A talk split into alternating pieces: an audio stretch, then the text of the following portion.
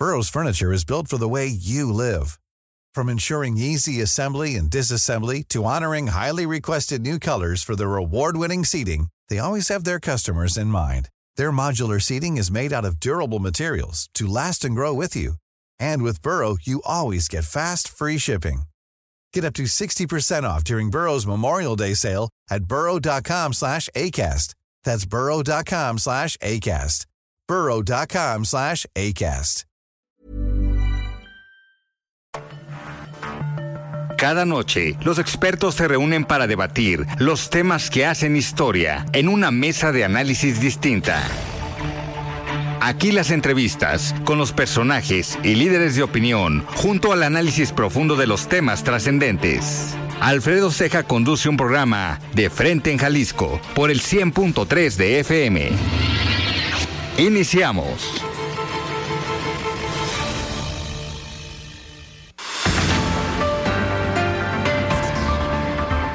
Hola, ¿qué tal? Muy buenas noches. Bienvenidos a una emisión más de De Frente en Jalisco, aquí en Heraldo Radio Jalisco. Son las 7 de la noche en punto, hoy lunes 19 de junio, y quiero agradecer, como todos los días, en los controles técnicos a Antonio Luna, en la producción y redacción de este espacio a Ricardo Gómez, y recordarles nuestro número de WhatsApp para que se comuniquen con nosotros, el 3330 1779 66. El día de hoy vamos a tener aquí en cabina a dos diputadas locales de Movimiento Ciudadano nos va a acompañar Priscila Franco y también Selenia Contreras. Como cada lunes vamos a escuchar el comentario de Rafael Santana Villegas, director de la Escuela de Comunicación de la Universidad Panamericana Campus Guadalajara, y también escucharemos el comentario de Salvador Romero, comisionado presidente del Instituto de Transparencia, Información Pública y Protección de Datos Personales del Estado de Jalisco. Les recordamos que nos pueden escuchar en nuestra página de internet heraldodemexico.com.mx, ahí buscar el apartado radio y encontrarán la emisora de Heraldo Radio Guadalajara. También nos pueden escuchar a través de iHeartRadio en el 100.3 de FM. Y les recordamos nuestras redes sociales para que se comuniquen con nosotros por esta vía. En Twitter me encuentran como arroba Alfredo y en Facebook me encuentran como Alfredo Ceja. Y también ya tenemos el podcast de De Frente en Jalisco, donde pueden escuchar esta y todas las entrevistas. Y pues arrancamos esta, este programa de lunes, arrancamos semana y fue un día bastante, bastante movido. Desde la semana pasada lo comentábamos, pues ya arrancaron esta eh, movilización, estos actos eh, de conocimiento, de estructura eh, territorial y de partido, algunas de las famosas corcholatas, y hoy arranca el exsecretario de Gobernación, Adán Augusto López, su actividad en el estado de Jalisco. Y vamos a platicar en unos minutos con Adriana Luna, nuestra eh, compañera, que estuvo en este evento de la Plaza de la República, que acaba de terminar hace unos minutos, donde estuvo el exsecretario Adán Augusto López en este encuentro con simpatizantes de Morena. ya la tenemos en la línea. Estimada Adriana, ¿cómo estás? Buenas noches. Gracias, ¿cómo están? Muy buenas noches. En estos momentos la gente que vino de diversos municipios de Jalisco está abordando los camiones para regresar a casa, ya que hace unos minutos concluyó esta asamblea informativa por parte de Adán Augusto López, que visita la capital Tepatía, y él exigió piso parejo, pero no para los aspirantes a la presidencia, sino para la gente vulnerable. También anunció que no aceptará los recursos económicos para financiar la precampaña, así lo dijo que nuestra decisión es que se reintegre ese dinero a la tesorería de la federación y se utilice en el mantenimiento y reconstrucción de dos centros de salud de las comunidades más olvidadas del país, de Betlatono en Guerrero y de Guayacocotla en el estado de Veracruz. Así que el partido Morena ya está informado hoy de que Augusto, Adán Augusto López no va a tomar ni un centavo de financiamiento público para su precampaña política y también dio los argumentos. Y lo hacemos por convicción, porque nosotros somos fundadores de este movimiento. Lo hicimos siempre de la mano, siempre acompañando al presidente Andrés Manuel López Obrador. Y nunca, nunca solicitamos ni viáticos ni tener acceso al presupuesto público. No es asunto del dinero, es un asunto de convicción, es un asunto de compromiso con ustedes y de compromiso con los que menos tienen. Adán Augusto López también reconoció que está muy interesado en ganar Jalisco porque dice que Jalisco está en el corazón de todos y que hay que ganar esta entidad y sus 125 municipios. Dice que él está sembrando hoy esa semilla de la transformación que va a dar fruto en 70 días. Debemos recordar que el morenito estuvo esta mañana en Puerto Vallarta y posteriormente se reunió con la comunidad universitaria, los estudiantes de la UDG, porque dijo son los jóvenes la fortaleza de la cuarta transformación. Así es, Adriana, pues vamos, vamos a también platicar con Mayeli, que estuvo en los otros eventos donde estuvo el exsecretario de Gobernación. Vamos a ver qué comentó. Ahorita ya no lo comentabas lo que dijo con los simpatizantes de su partido aquí en Jalisco. Y pues vamos a ahorita en unos minutos más a hablar con, con Mayeli para ver qué dijo tanto en Puerto Vallarta como con la comunidad universitaria, que tengo entendido que se reunió con el Consejo General Universitario y con algunas otras autoridades. Pues Adriana, muchísimas gracias. ¿Cómo, a ver, nada más una última pregunta, ¿cómo viste el ánimo en el evento? Eh, ¿Se veía alguna dinámica interesante que te llamara la atención en cuanto a el, no nada más el mensaje, sino el recibimiento por parte de los simpatizantes? La Plaza de la República estuvo repleta, había muchos campesinos, reapareció el Barzón también, muchos de los simpatizantes del, del Barzón estaban apoyando a Dan Augusto López. Platicamos con él incluso en medio de una ola humana, este, que ya incluso tenía por mi vida, pero bueno, eh, logramos platicar con él, le preguntaba yo que cuáles eran los problemas que más sensibles tiene Jalisco y que más le preocupan a él. Él que conoció prácticamente toda la República siendo secretario de Gobernación y dice que aquí hay varios puntos que duelen a Jalisco y que pues él está interesado en resolverlos. Muy bien. Adriana, pues muchísimas gracias por este reporte casi recién, recién terminado el evento ahí en la Plaza de la República. Muchísimas gracias, buenas noches. Buenas noches. Muy bien, pues eh, como comentamos, este primer evento multitudinario de Adán Augusto López aquí en Guadalajara y pues vamos también a platicar con nuestra compañera Mayeri Mariscal. Como, como lo decíamos, estuvo Adán Augusto en la mañana en Puerto Vallarta y a mediodía en el Paraninfo de la Universidad de Guadalajara en esta reunión que tengo entendido con el Consejo General Universitario y con autoridades de la misma universidad, pues para ver qué dijo con los simpatizantes del partido en Puerto Vallarta y también con la comunidad universitaria. Mayeli, ¿cómo estás? Muy buenas noches. Hola, ¿qué tal? Muy buenas noches, Alfredo. Buenas noches también a todo el auditorio. Pues como mencionas, inició el día de hoy en Puerto Vallarta, Dan Augusto López Hernández, esa gira que, bueno, durante los próximos 70 días estará realizando a lo largo del país por cierto, eh, corroboró que el día de hoy también parte de su equipo estaría oficializando el tema de no hacer uso de estos recursos para financiar sus viajes.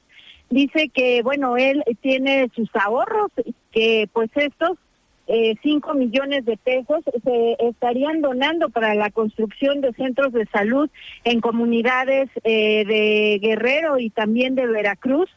Y pues bueno, en eh, Puerto Vallarta se comprometió con eh, simpatizantes que procedían, bueno, de los nueve municipios que integran este distrito electoral, a que pues impulsaría la conclusión de este puente federación y si te parece vamos a escuchar lo que les dijo.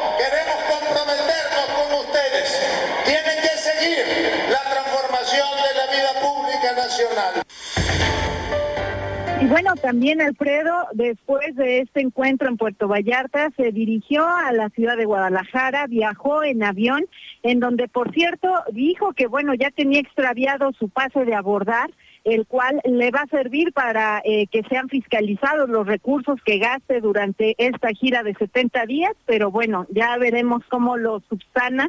Y eh, ya en Guadalajara se dirigió al Paraninfo de la Universidad de Guadalajara, en donde pues ahí ante académicos y estudiantes reiteró que bueno, la autonomía universitaria debe de ser respetada Además, recordó también momentos en donde desde la Secretaría de Gobernación estuvo al tanto de los conflictos que se vivían entre el gobierno estatal y la Casa de Estudios.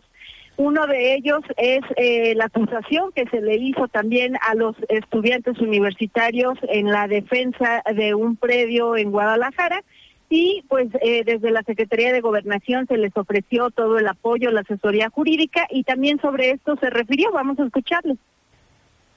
Pues hay que apostarle a renovar el Poder Judicial. Todavía en la mañana de la audiencia estaba con el temor de que no le concedieran la medida cautelar. Ahora les pregunté y me dijeron que todavía no termina el proceso.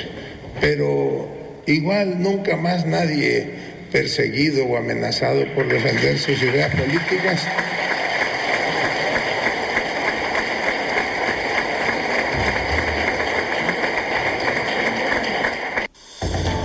Pues ya escuchamos ahí, Alfredo, lo que generó aplausos y también eh, hizo un reconocimiento a manera de homenaje de Raúl Padilla, de quien dijo no lo conoció en persona, solamente tuvo contacto en dos ocasiones vía telefónica, pero reconoce el legado que deja en la Casa de Estudios y por supuesto en Jalisco, en donde por cierto el rector Ricardo Villanueva Lomelí, quien recibió a Dan Augusto López, también hizo un repaso de lo que es la Universidad de Guadalajara, esta red universitaria que llega a muchos municipios, les acerca la educación a los jóvenes y dijo que el 20% de los jóvenes más necesitados del país estudian en la Universidad de Guadalajara. Posteriormente, pues bueno, se dirigió a la Plaza eh, de la República en donde tuvo una asamblea informativa a Dan Augusto López y pues ahí estuvo también presente nuestra compañera Adriana Luna, Alfredo. Así es que, pues por lo pronto, este es mi reporte. Pues muchísimas gracias Mayeli, sin duda interesante escuchar los mensajes de Adán Augusto López, sobre todo con la comunidad universitaria después de pues la polémica que se había eh, tenido en algunos momentos desde el gobierno federal, también con la Universidad de Guadalajara. Pues muchísimas gracias Mayeli. Muy buenas tardes para todos, Alfredo. Muy bien, muy buenas tardes. Y pues nosotros, después de este informe de lo que acaba de suceder el día de hoy con la visita de Augusto López a Guadalajara y a Jalisco, pues ahora sí, arrancamos esta eh, mesa, que me da muchísimo gusto arrancar la semana con dos diputadas locales que ya han venido, ya han platicado aquí con nosotros en De Frente en Jalisco. Me da muchísimo gusto recibir a Selenia Contreras. Selenia, ¿cómo estás? Buenas noches. Hola, ¿qué tal? Muy buenas noches. Agradecida por la invitación, Alfredo. Y estamos listos para hablar de un tema que tanto le interesa a las y los jaliscienses. Perfecto, muchísimas gracias. Y Priscila Franco, diputada, ¿cómo estás? Buenas noches. Muchísimas gracias por la invitación, Alfredo. La verdad es que contenta, muy feliz y agradecida por el espacio y también de saludar a todas las personas que te escuchan y nos escuchan el día de hoy. Muchísimas gracias. Oigan, pues a ver, hay un tema que desde la otra vez que vinieron a platicar cuando habían, eh, digamos, propuesto esta nueva ley de adultos mayores, pues nos habían platicado de la dinámica que se iba a dar para pues lograr todo este consenso, todo el trabajo legislativo que al final es lo que le toca a las diputadas y a los diputados, que muchas veces pensamos que el trabajo del diputado es nada más llegar a las sesiones martes y jueves, levantar la mano y votar, pero no, hay un trabajo detrás, hay un trabajo fino donde analizan, donde estudian, donde cabildean y negocian con las otras fuerzas políticas, pero sobre todo también hay que resaltar estos temas sensibles y estos temas eh, interesantes que yo los veo como un punto eh, demasiado social o de beneficio eh, social. Y la semana pasada iniciaron también con este proceso para pues lograr que llevara a buen puerto esta, esta reforma. ¿Cómo les ha ido y qué están haciendo ahorita? No sé quién quiere empezar. Eh, Priscila. Pues yo encantada de platicarte. Justo nos diste la oportunidad de platicar con las personas que, que, que toda tu audiencia, Alfredo, sobre esta iniciativa, esta nueva ley de, persona, de derechos de personas de adultos mayores en el estado de Jalisco, que lo decíamos en su momento, más de una década que no se había tomado en cuenta o, o, hecho una reforma integral, seria respecto a los derechos de las personas adultas mayores. Y bueno, todas y todos sabemos que hay un antes y un después de la pandemia y también lo es para las personas adultas mayores del estado de Jalisco. Y lo primero que mi amiga, la diputada Selenia Contreras y yo vimos es que necesitábamos no solamente presentar una iniciativa, sino que también pudiéramos darnos la oportunidad y también como una obligación que tenemos de generar espacios de parlamento abierto para escuchar a la ciudadanía, de ir a todos los rincones del estado de Jalisco para poder escuchar a las personas adultas mayores, saber de sus necesidades, saber qué es lo que están viviendo, cómo le están pasando en este momento y por otro lado, escuchar a quienes se encargan de las políticas públicas en materia de adultos mayores, de garantizar el acceso a los derechos de adultos mayores, cuidadores, estamos hablando de las propias secretarías que tienen y que atienden a las personas. Entonces, hicimos un esquema de trabajo en donde además quiero agradecer enormemente el esfuerzo que se ha hecho por parte de la Procuraduría Social uh -huh. a Juan Carlos Márquez, que nos ha dado la oportunidad de caminar en conjunto en todo momento con esta nueva iniciativa para poder uh -huh. llevar a cabo esta consulta, estas eh, encuestas que estamos aplicando a las personas adultas mayores mediante distintos programas. Uno, el de Jalisco te reconoce, digo, el de eh, Te Respaldamos, que es un programa de la Procuraduría Social, y el de Justicia en tu Colonia. Estos dos programas van y atienden en su mayoría a personas adultas mayores porque se hacen las colonias. Y entonces okay. hemos instalado nosotras un, un módulo para poder escuchar a la ciudadanía y aplicar el reactivo que nosotros llamamos, que es esta consulta, para saber cuál es la situación en la que están viviendo. Eh, nos hemos encontrado con cosas muy difíciles, muy duras por las que están pasando nuestros adultos mayores, uh -huh. pero también hay un cierto sector de adultos que están justo en espacios de albergues, en casas de retiro, en casas de descanso, y pese a que crees que están mejor atendidos, pues el estado de abandono que existe por parte de sus familias uh -huh. es brutal. Y me gustaría también que se le pues comparta también la experiencia y que nos cuente un poquito de cómo la hemos vivido ambas, ¿no? A antes de pasar, una duda a ver, ¿Sí? este espacio que están generando lo están haciendo en las visitas que tiene la Procuraduría Social a partir de estos programas en las colonias. Es correcto. ¿Esta la encuesta verdad, o esta pregunta? Sí, porque okay. la propia Procuraduría tiene estos programas donde ya atiende a la población en general, okay. pero eh, la estadística marca que son mayores los adultos mayores que se acercan por problemas incluso de temas de errores en sus actas, de algún juicio que no han podido eh, liberar, uh -huh. ¿no? O algún tipo de atención en temas jurídicos que la Procuraduría brinda a la ciudadanía, ¿no? Pero nosotros hemos encontrado que son las personas adultas mayores las que más trabajo les está costando acceder claro. a sus derechos y por otro lado también eh, pues las tanto las instalaciones como los servicios no se están pensando en este momento post pandemia en las personas adultas mayores desde llegan a una a un lugar a una dependencia de este pública para algún servicio y pues necesitaba una cita electrónica que no están ni siquiera tienen los, claro. las herramientas para sacarla. O sea, cosas tan sencillas, pero tan difíciles como tienen, como, como pues resultan ser este tipo de cosas, ¿no? Totalmente. Selenia, ahora sí, perdón. A ver, en esta dinámica o en este ejercicio que ya, que ya iniciaron, pues obviamente te puedes encontrar todo tipo de solicitudes, todo tipo de casos que al final esos casos nos pueden volver más sensibles a las necesidades y con esto eh, construir y mejorar tanto las leyes como las políticas eh, públicas. Pero a ver, ah, es complicado también que las personas tengan la confianza y la, digamos, la sensibilidad de acercarse y pedir ayuda o de acercarse y comentar cuál es la dinámica que están viviendo, el proceso que están viviendo. ¿Les ha costado trabajo en estos ejercicios pues que los adultos mayores se abran y platiquen su realidad y lo que están viviendo hoy? Mira, Alfredo, estoy totalmente de acuerdo contigo. La verdad es que los adultos mayores no estaban acostumbrados, uh -huh. primero, que fueran a sus comunidades, a través de los programas eh, que ya comentó mi compañera Priscila por parte de la Procuraduría Social, que está yendo a los municipios, a las colonias, donde no solo se les ayuda con un tema legal, sino hoy estamos recopilando toda esta información claro. que realmente es muy valiosa justamente para lo que tú acabas de comentar, para enriquecer una ley, para que esta ley eh, que estamos promoviendo, Priscila y tu servidora, sea una ley que verdaderamente atienda las necesidades reales y actuales de los adultos mayores. La realidad es que no ha sido difícil, Alfredo.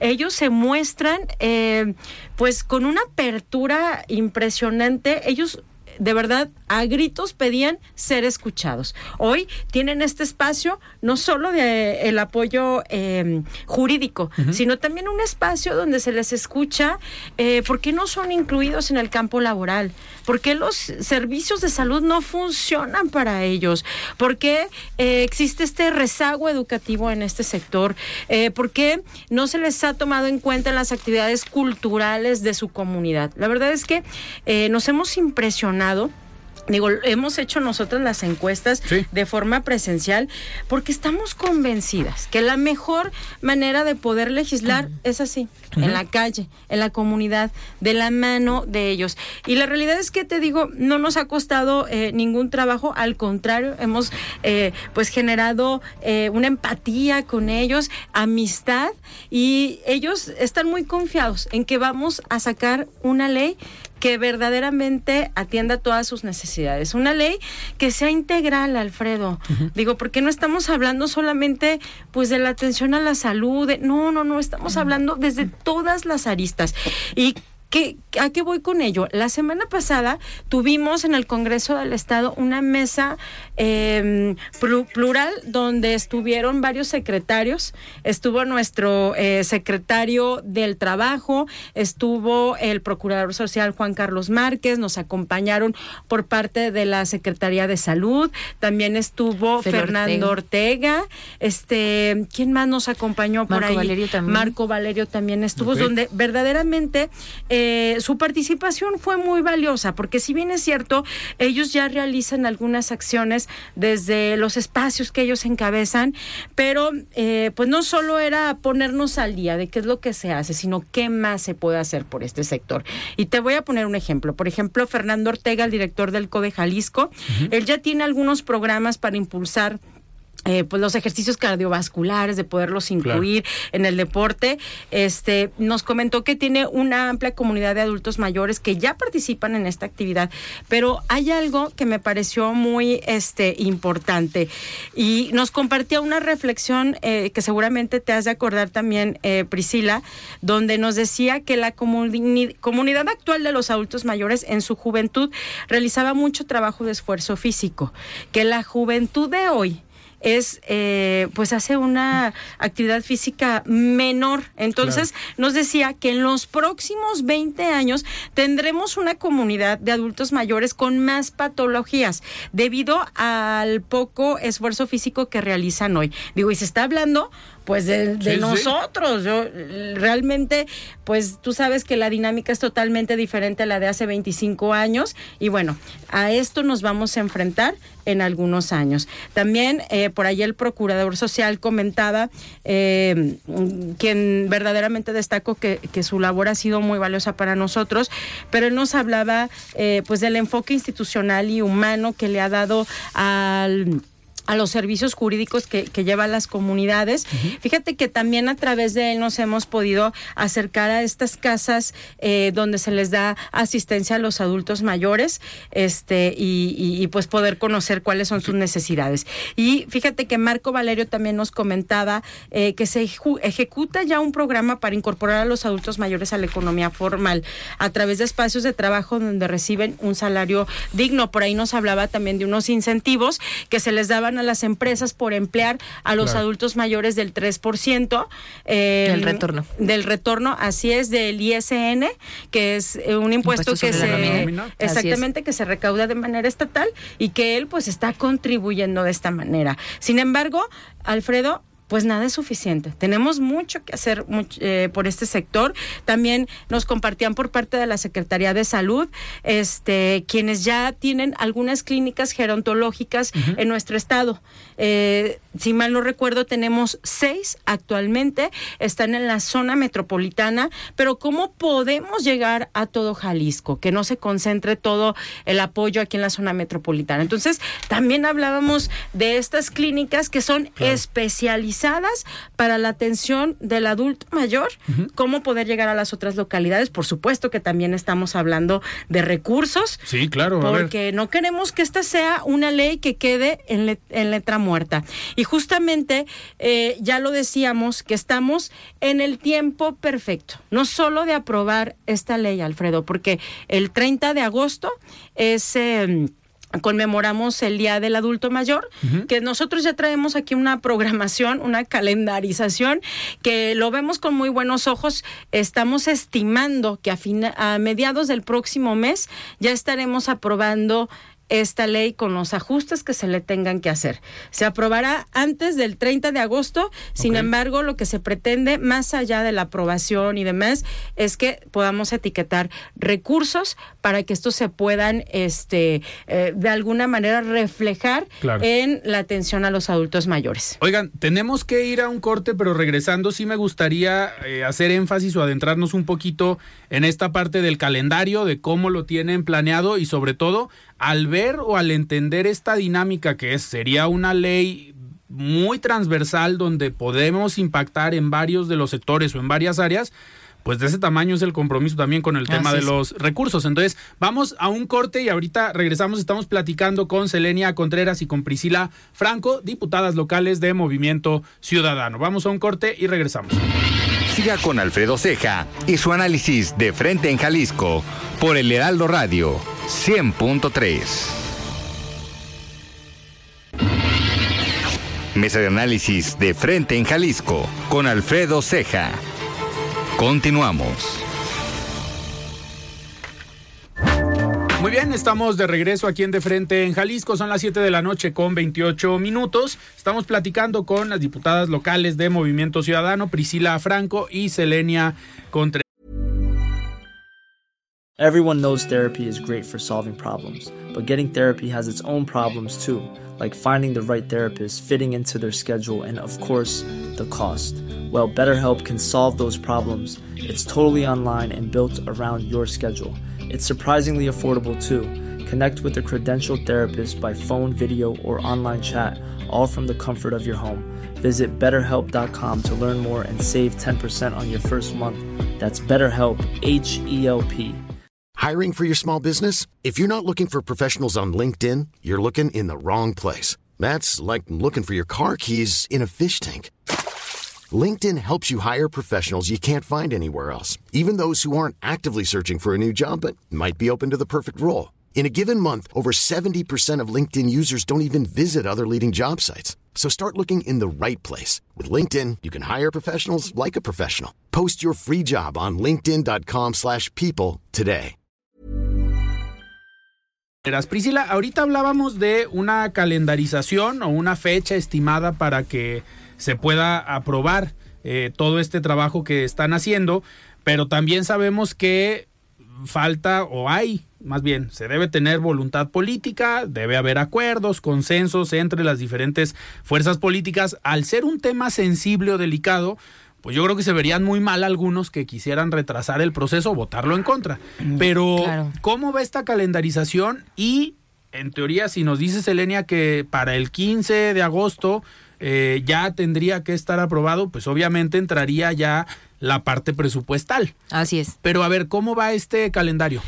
Mira, lo estamos planteando de la siguiente manera y de hecho en la última mesa institucional de análisis que tuvimos y que es la que comentaba eh, Cele, tiene que ver con que, bueno, el presidente de la Comisión de Asistencia Social, que es el diputado Abel Hernández, a quien yo he reconocido también públicamente, y las dos hemos reconocido públicamente, el compromiso que ha mostrado durante todo este proceso, porque al final lo que nosotros queremos es que todo este aprendizaje y todo esto que estamos recabando sean memorias que se le entreguen en primer término a la comisión dictaminadora, de la cual Selenia además es secretaria de esta comisión, y después a las y los 38 diputados y diputadas que pertenecemos al Congreso, ¿no?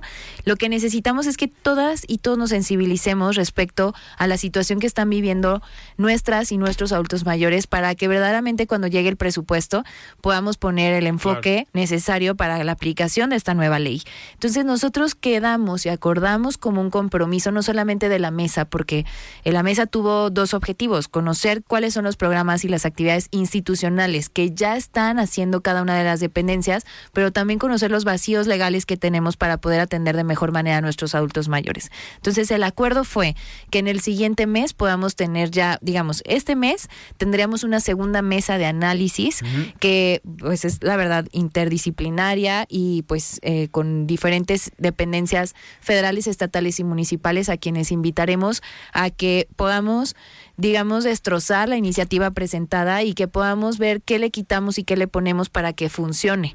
Y que a partir también de lo que ya aprendimos en este proceso de consulta y de lo que surgió a partir de las mesas, podamos incorporarlo en, en artículos específicos que queden en la ley ya, digamos, en norma, ¿no? Y que en el mes de julio pase al Pleno en, en su trámite, digamos, normal, para que podamos tener la primera lectura para el Pleno, eh, la sesión ordinaria intermedia y segunda lectura, que es el proceso normal que lleva una iniciativa. No queremos que pase más tiempo porque ya lo decíamos, claro que requiere presupuesto para la aplicación. Y porque además los resultados son escalofriantes. O hemos encontrado, por ejemplo, que la Secretaría de Salud misma nos dice, oigan, 40% de nuestros adultos mayores en Jalisco no tienen derecho o acceso a una seguridad social regular. Entonces, atender a las personas adultas mayores que tienen, y lo sabemos, entre más crecemos, llegan los padecimientos y nos cobra factura lo que hayamos hecho bien o mal en nuestra salud, ¿no? Tanto psicológica como también física. Entonces, necesitamos ver de qué manera vamos a generar políticas públicas transversales y por eso estamos proponiendo que sea la Secretaría de Asistencia Social la que genere estas políticas públicas de manera transversal, pero siempre tomando en cuenta a todas las dependencias que van a tener que poner el enfoque como es la Secretaría de Salud. Y, perdón que te interrumpa, en esta parte era lo que anteriormente hacía el Seguro Popular. Es correcto. Digamos, corrupción, no corrupción, lo que haya habido, pero pues se habla que 16 millones de personas se quedaron sin atención médica. Es correcto. No sé de este total de personas cuántas sean adultos mayores, pero un gran número, yo supongo. Por supuesto, porque aparte imagínate que están llegando y estaremos llegando a esa etapa sin pensiones, ni siquiera digo, quien las llega no son dignas, ¿no? Y, y tampoco estamos recibiendo programas sociales todas y todos este, de manera permanente y, es, y es el mismo caso de nuestros adultos mayores. Y nos hemos encontrado que el presupuesto que ha destinado el gobierno federal para pensiones para adultos mayores en ocasiones no llegan a las personas adultas mayores porque muchas y muchos de ellos no saben siquiera utilizar el cajero para poder sacar este recurso. Dos, ni siquiera hay muchas y muchos que, que, esta política, digamos, o este programa social que entrega dinero, no se fija si el adulto mayor tiene movilidad propia para poder asistir al médico, qué tipo de medicinas está recibiendo. Entonces termina siendo insuficiente, ya lo decía Cele, estos esfuerzos que se pueden hacer y por eso nosotros en lo estatal queremos cubrir también esas deficiencias para que podamos atender a nuestros adultos mayores de la mejor manera. Y otro vicio legal que estamos encontrando, que es algo que también se puso en la mesa, es el hecho de que muchas y muchos en esta situación de abandono en la que se encuentran, tampoco hay una acción penal por abandono a quien, a quien digamos, a quien señalar por este delito, ¿no? Porque no tienen a, algún familiar o alguna persona cercana que verdaderamente pueda o, te, o tenga esta obligación de cuidarlos, ¿no? Entonces, hay muchísimos, hay cientos de personas en esta situación que a veces requieren del servicio de salud, pero por miedo a salir de su casa o a salir de donde viven y no regresar o que les pase algo fuera, terminan por ellos mismos no aceptando la atención que le puede dar una trabajadora social. La trabajadora social no puede actuar más porque entonces estaría excediendo sus atribuciones y terminan sin ser pues penalizados o digamos eh, castigados los delitos de abandono de muchísimas y muchísimos adultos mayores en nuestro estado. Este es el reto, este es el tamaño del reto. Bastante fuerte. Es muy fuerte y claro que lo queremos hacer porque tenemos como objetivo que sí haya una, procura, una Procuraduría Social fortalecida con más elementos que nos ayuden a garantizar el acceso a los derechos de las personas adultas mayores, una Secretaría de Asistencia Social fuerte pero con un enfoque en nuestros adultos que permita que sean transversales hacia todas las dependencias y que no se generen eh, políticas públicas aisladas que terminan por no resolver de fondo lo que a las personas les está haciendo falta en Jalisco y que no haya un programa social que se quede a medias como se está quedando en este momento, sin resolver y sin atender de manera integral a nuestros adultos mayores. Oigan, y se está estimando, digo, yo sé que a lo mejor es muy pronto, pero dependiendo de los alcances de la ley y cómo termine o cómo quede, eh, el tema del presupuesto y el tema de los recursos, pues puede ser desde eh, aumentar el presupuesto a la Procuraduría Social o a la Secretaría de Asistencia Social o apostar el apostarle al presupuesto con una bolsa a las diferentes secretarías, pero ya se tiene contabilizado o algún aprox de qué se necesita ante este proyecto que es bastante ambicioso? Yo creo que todavía no lo dimensionamos, a menos de que se le considere otra cosa, pero incluso la Secretaría de Salud hablaba de que hay centros de salud específicos para la mujer, para atender digamos, en estas especialidades hacia cierto sector y se proponía incluso un centro de adultos mayores, ¿no? Un centro de salud para adultos mayores en general. Entonces, eso, más la atención, digamos, preferencial que estamos pidiendo que se dé, no solamente en el gobierno del Estado, sino también en los municipios, a través de DIF, a través de todas estas dependencias. Creo que en cuanto tengamos verdaderamente ya aprobada nuestra iniciativa y con los acuerdos, lo vamos a saber, pero Cele, tú tú, tú danos tu punto de vista también. claro, lo que comenta Pris creo que este es muy coherente. Realmente hablar de números, Alfredo, en este momento es muy aventurado. Es prematuro, sí. Exactamente. Sin embargo, sabemos que se le tendrán que etiquetar en algún momento y por supuesto que tendrá que ser a todas las secretarías.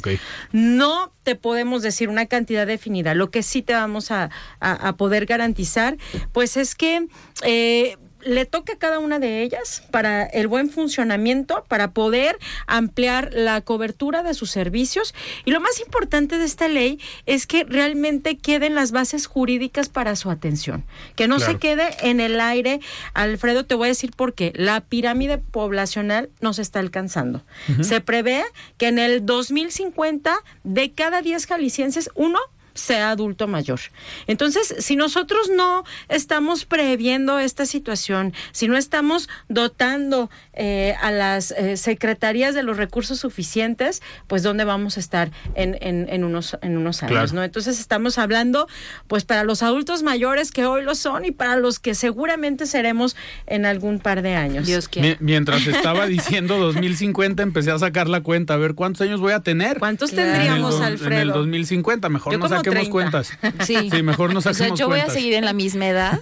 Muy bien. yo como 30 tendría. Oiga, y a ver, digo, es espero también que cuando esté aprobada, obviamente van a tener aquí el espacio. Gracias. Y cuando se venga la parte del presupuesto, créanme que es algo importante o va a ser algo clave para que no quede, como decían ahorita, pues en un esfuerzo aislado o en una ley más, porque al final tiene mucho sentido, tiene mucho, digamos, sentido social que no que no se valdría que por el tema presupuestal pues se viera afectado un trabajo que para los que le entendemos un poquito a esto, pues lo están haciendo paso a paso y lo están haciendo bien, escuchando, socializando y tomando en cuenta el punto de vista de diferentes actores. Entonces también cuando se venga el tema del presupuesto, viene muy seguido Claudia Salas, que le toca, le tocará también en su, en su comisión. Claro. Entonces vamos no a es presión, Clau, pero. Sí, vamos a también, vamos también a invitarla a una mesa con ustedes para Sí, que nos explique cómo va a quedar el presupuesto. No, y sabes qué, Alfredo, yo estoy muy contenta, digo también Priscila, porque se ve con muy buenos ojos en el Congreso. Digo, porque me queda claro Sí. que para que se apruebe esta ley, pues es la suma de la voluntad de todas las fracciones. Por supuesto, también eh, de la sociedad, del gobierno, de las instituciones, de las organizaciones civiles. Esto no se hace solo, Claro. Alfredo, y no es de la noche a la mañana. Y te lo comentaba en el corto que esta ley va en caballo de Hacienda. La verdad es que este se ve con muy buenos ojos. Seguramente estaremos defendiéndolas con capa y espada ahora es. eh, cuando se eh, empiece a socializar lo del presupuesto y por supuesto que estaremos, si tú no lo permites, en Claro. un par de semanas más dándoles buenas nuevas a todos tus No, radioescuchas. no nada más las buenas nuevas, las voy a comprometer a que nos den la primicia. Cuando se vaya, cuando se vaya a aprobar, vayan agendando. Generalmente las sesiones son martes o jueves. Es Sí. correcto. Los martes tenemos mesa de análisis con los Marios, que ya has venido Sí, Priscila, y sí. los jueves mesa de análisis con Iván Arrazola. Entonces, cualquiera de esos dos días, aquí las vamos a esperar para este tema. Me superlate. Y además ayúdanos mucho, Alfredo, y sobre todo la gente que nos escucha, a que generemos este, esta conciencia y también un poco Claro. de presión, ¿por qué no? Para que se deje de ver como un botín político la- las, las personas adultas mayores, que se les puede comprar sus voluntades por las necesidades que tienen y que lo que tengamos que dejar en la ley para que para poder dignificar las condiciones en las que viven en Jalisco, pues pueda ser a través del Congreso, de esta buena oportunidad y la o sea, el mejor espacio que tenemos para poder generar el mejor producto legislativo de todo el país. Claro. Oigan, a ver, nos quedan unos minutos antes de despedirnos. Priscila, me gustaría tocar un tema que has venido a comentar con nosotros, que es esta iniciativa de orden con el enredo, porque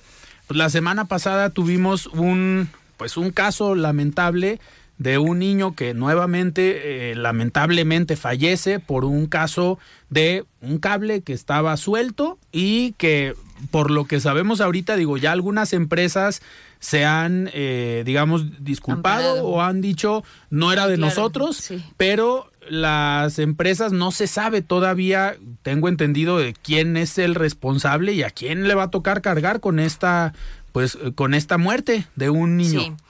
Bien, Alfredo, pues tú sabes, esto fue una iniciativa que tú también me ayudaste a darle todo el seguimiento, que ya fue aprobada y que además ya está publicada. Estamos en término para que los municipios actualicen sus reglamentos.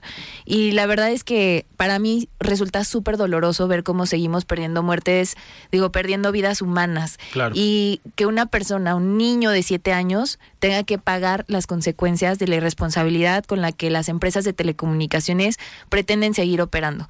Hay cinco amparos presentados por las empresas de telecomunicaciones para que no se les aplique la ley que aprobamos. Afortunadamente no ha habido, la, no se les ha concedido la suspensión en, estos casos, pero creo que sí es importante que otra vez, que como colectivo, digamos, y, y ge- generando esta conciencia y presión social, Claro. hagamos que entren en cintura, porque va mucho más allá de que, de, como bien decías tú, se requiere voluntad, no solo política, la política ya sucedió en el Congreso del Estado y le toca a las empresas. Por un lado, generar lo que ya nuestra iniciativa contempla, que es la limpieza permanente del cableado en pésimo estado en el que se encuentra en toda la ciudad. Porque en Guadalajara se han iniciado estos operativos, llevamos ya 200 toneladas de cable retirado en la ciudad que no se le notan a Guadalajara y basta con caminar nuestras calles para darnos Claro. cuenta de esto y ver estos accidentes lamentables y pues que no se deberían de estar eh, repitiendo y que no deberíamos de permitir. Y por otro lado, también eh, es importante recordar que nuestra iniciativa justo en estos transitorios le daba eh, 180 días naturales a, las, a los municipios para que actualicen reglamentos y la apliquen esta ley. Entonces ahí la presión es para los municipios. Así es. Presenté un exhorto a los 125 municipios. En la siguiente sesión se estaría, digamos, eh, discutiendo y votando para que pueda llegar a los municipios y que aceleren el paso porque estamos viendo que es un tema de vida o muerte. Por otro lado, también se les dio un atlas a los municipios, un año año, un año para que generen su atlas, perdón, de infraestructura de telecomunicaciones y que se lo den a las empresas para que donde exista esta, esta infraestructura soterrada, pues ya la puedan utilizar y bajen todo el cableado que está aéreo a soterrado y que de esta manera también veamos la ciudad mucho más limpia y libre de riesgos, ¿no? Y por último, también se le está concediendo a todos los municipios y a todo, digamos, eh, del, estado, digamos, se está dando un plazo de cinco años para que donde ya exista infraestructura soterrada, ya la hayan soterrado, ¿no? Entonces, es un tema de mediano, corto y largo plazo pero para nosotros es importante que se avance desde ya para que los municipios tengan sus propios reglamentos, porque no es un asunto del área metropolitana, lo vemos con municipios del interior del estado de Jalisco y eh, entre más siga creciendo las ciudades de manera irregular, pues más vamos a seguir teniendo este problema. Entonces, todo mundo tenemos que eh, armonizar estos reglamentos a partir de lo que ya se aprobó y, eh, por otro lado, generar el Atlas de Infraestructura y compartirlo junto con los planes de obra pública para que a la par y no se generen dobles gastos presupuestales, se vaya soterrando todo el cableado de la ciudad y, por último, que en un plazo de cinco años veamos lo mínimo de cables colgados porque ya vamos a ver soterrado lo que ya existe y lo que se va a ir generando de infraestructura, como es la, el caso de la avenida Enrique Díaz de León, que ya se está generando esta perspectiva eh, de, de soterrar y de limpiar y de generar una ciudad mucho más humana. Perfecto, pues vamos a seguir muy atentos de estos temas y yo les agradezco que hayan estado hoy aquí en De Frente en Jalisco. Selenia, muchísimas gracias. Muchas gracias Alfredo por el espacio y nos vemos aquí en un par de semanas con muy buenas noticias para todos tus radioescuchas y por ahí también para platicarles que estamos trabajando en una ley contra la trata de personas. Perfecto. ¿Vale? Muy bien, pues muchísimas gracias Priscila, muchísimas gracias. Gracias, un placer siempre y un saludo de verdad a todas las personas que te escuchan y que nos han seguido a través de estos espacios que nos das para conocer de nuestro trabajo. Perfecto, muchísimas gracias. Pues platicamos el día de hoy con Selenia Contreras y Priscila Franco, diputadas locales de Movimiento Ciudadano, y vamos a escuchar ahora el comentario de Salvador Romero, comisionado presidente del Instituto de Transparencia, Información Pública y Protección de Datos Personales. Estimado Salvador, ¿cómo estás? Buenas noches. ¿Qué tal, mi estimado Alfredo? Muy buenas tardes. Gusto saludarte como cada lunes a ti y a todo tu auditorio del Heraldo Jalisco.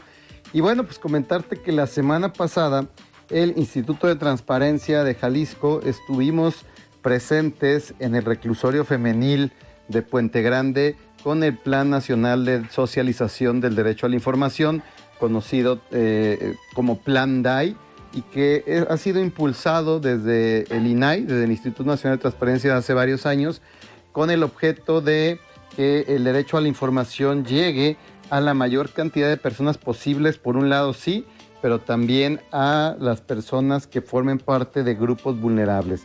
Ya hemos tenido pues diversas, eh, eh, digamos, acciones en torno a este programa en años anteriores, incluido eh, la comunidad, por ejemplo, de personas sordas de aquí de Jalisco o mujeres que sufren de violencia física intrafamiliar, por ejemplo. Pero este año, bueno, desde el año pasado, estamos impulsando el acceder a mujeres privadas de su libertad en los reclusorios. Hay que partir de una enorme premisa, Alfredo. No podemos olvidar que las personas privadas de su libertad, mujeres y hombres privados de su libertad, cuentan y deben de gozar y de ser tutelados sus derechos humanos. El hecho de que estén privadas de su libertad por algún delito, algún crimen que hayan cometido, no les quita, evidentemente, para nada su carácter, su naturaleza de personas y de titulares y acreedores de derechos humanos. El problema es que muchas veces no saben cómo ejercerlos, desconocen su existencia y por lo tanto, pues muchas veces sufren o padecen de violaciones a sus derechos humanos que no van implícitas con el tema eh, que los tiene ahí en primer lugar privada de su libertad. ¿no? Eh, y otro de los grandes temas, pues es que todos tenemos derecho, por ejemplo, a una presunción de inocencia, a una defensa, ¿no? A una defensa profesional que si no la podemos pagar no la tiene que brindar el propio Estado. Y también tenemos derecho a acceder a nuestro expediente, a saber, a conocer las constancias del expediente. Y en esta visita que tuvimos la semana pasada con el apoyo de las autoridades del reclusorio, del gobierno del Estado, eh, descubrimos en, en esta capacitación que muchas de las mujeres que están ahí privadas de su libertad justamente carecen del acceso, del conocimiento de estos derechos y por lo tanto no lo han ejercido. Te puedo comentar, Alfredo, que platicamos por ahí con varias mujeres, algunas que tienen más de una década ahí sin sentencia, eh, eh, este, otras que llevan más de dos o tres años y todavía no conocen su expediente, no saben siquiera quién es su abogado, su abogado, no han visto la carpeta, no tienen certeza de cuál es el delito que las tiene ahí privada de su libertad, etcétera. Hay muchos casos pues muy graves en cuanto a el desconocimiento que ellas tienen de sus propios derechos y incluso hasta de su número de expediente y el juzgado en el que está radicado. Una este, mujer privada de su libertad con la que tuve oportunidad de platicar ese día, no tenía ni el número, tenía más de dos o tres años ahí, no sabía ni el número de expediente. En ese momento le dije que tenía derecho a conocerlo, hablamos con las autoridades de ahí, la llevaron a una área jurídica y en menos de 15 minutos tuvo el dato de cuál era su número de expediente y en qué juzgado estaba radicado, en este caso en un municipio del interior del estado, no en zona metropolitana. Y a partir de ahí, pues va a empezar ella a construir una defensa que actualmente pues desconocía que podía ella, tenía derecho a exigir este tipo de información. Entonces, de ese tamaño son los problemas que se pueden resolver cuando las personas conocen sus derechos humanos y cuando utilizan el derecho de, a la información, el derecho de acceso a la información pública a su favor. Para eso es el plan DAI y en este caso ojalá pues que podamos ver pronto muchos resultados con estas personas privadas de su libertad. En este caso estamos con mujeres, pero eventualmente por supuesto que queremos llegar también a los hombres. Muchísimas gracias, buenas tardes. Muchísimas gracias, Salvador, por este comentario. Y debido a la onda de calor extrema que estamos pasando, un grupo de ciudadanos preocupados por el cambio climático y la preservación del medio ambiente están promoviendo entre los ciudadanos la verificación vehicular como medida para reducir los gases de efecto invernadero. Y mi compañera Karina Michel nos explica de qué se trata esto. Estimada Karina, ¿cómo estás? Buenas noches.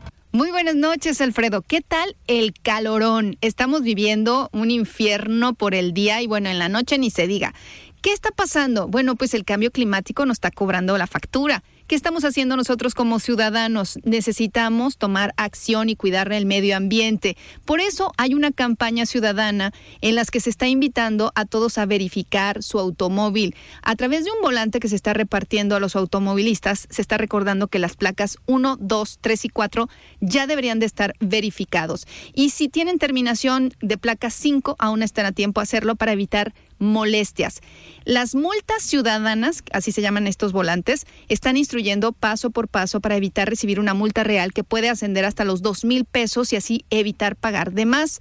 Por lo que es importante hacer conciencia que es nuestra ciudad y es nuestra responsabilidad tener nuestro auto pues sin emisiones contaminantes al mínimo por lo menos. Entonces, ¿qué se tiene que hacer? Verificar el automóvil, acudir a la página de verificacionresponsable.jalisco.gov.mx, hacer una cita y con esto cumplir nuestra responsabilidad, nuestra responsabilidad como ciudadanos. ¿A poco no? Gracias, Alfredo. Regreso contigo. ¿Qué te parece esta idea? Únete a la conversación. WhatsApp de Frente en Jalisco 3330 1779 66.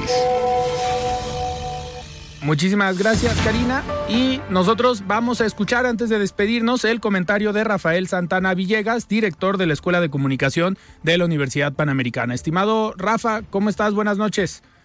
Bueno, ya no, ya no alcanzamos el comentario de Rafael eh, Santana por el tiempo. Estamos todavía a unos eh, minutos de terminar esta emisión y platicábamos hace unos eh, momentos con la diputada Priscila Franco y Selenia Contreras sobre esta iniciativa, sobre esta ley de adultos eh, mayores que están trabajando en mesas, en un parlamento abierto y obviamente en recabar información de los mismos adultos mayores sobre las necesidades. Y platicábamos sobre lo transversal que requiere ser esta ley, tanto atacar temas de seguridad, temas de salud pública, temas de trabajo y de economía, para las personas adultas mayores que pues tengan un, un retiro o una eh, etapa de vida de los últimos años pues que tenga una mayor calidad de vida. Y también el día de hoy, antes de terminar, recordar este reporte que tuvimos con nuestra compañera Adriana Luna y Mayeli Mariscal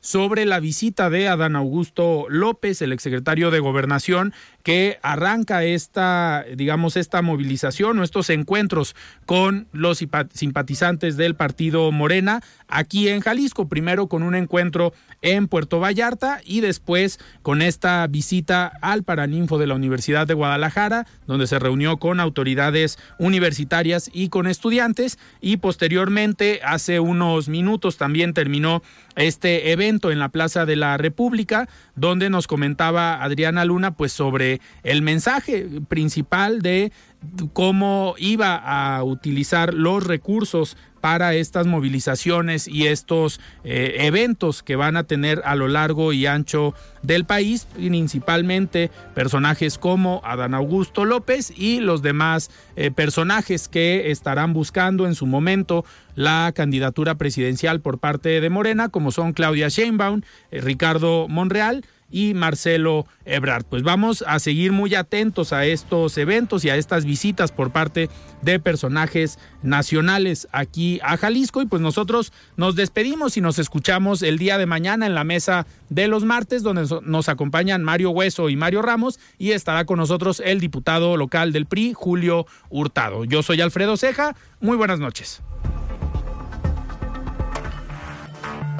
Alfredo Ceja los espera de lunes a viernes para que junto con los expertos y líderes de opinión analicen la noticia y a sus protagonistas. Esto fue De Frente en Jalisco, otra exclusiva de El Heraldo Radio.